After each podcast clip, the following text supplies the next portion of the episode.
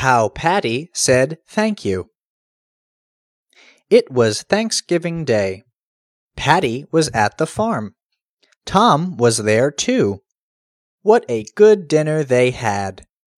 After dinner, Patty said, Come, Tom. We will go to the barn. We will take some cookies and apples with us. Patty and Tom went to the barn.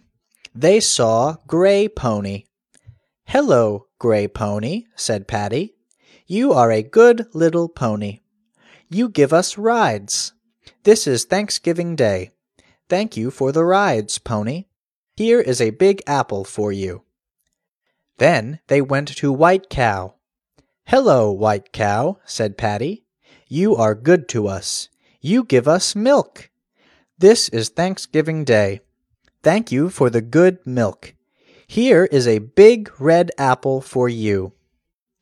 Here is Red Hen, said Patty. Come, Red Hen, come. You are good to us too. You give us eggs. This is Thanksgiving Day. Thank you for your good eggs. Here are some cookies for you. Then the children went into the house. Soon grandfather came in. I was in the barn, he said. I saw something funny. It looked like a party.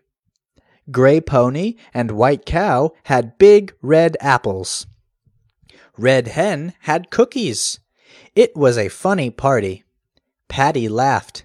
We had a Thanksgiving party in the barn, she said.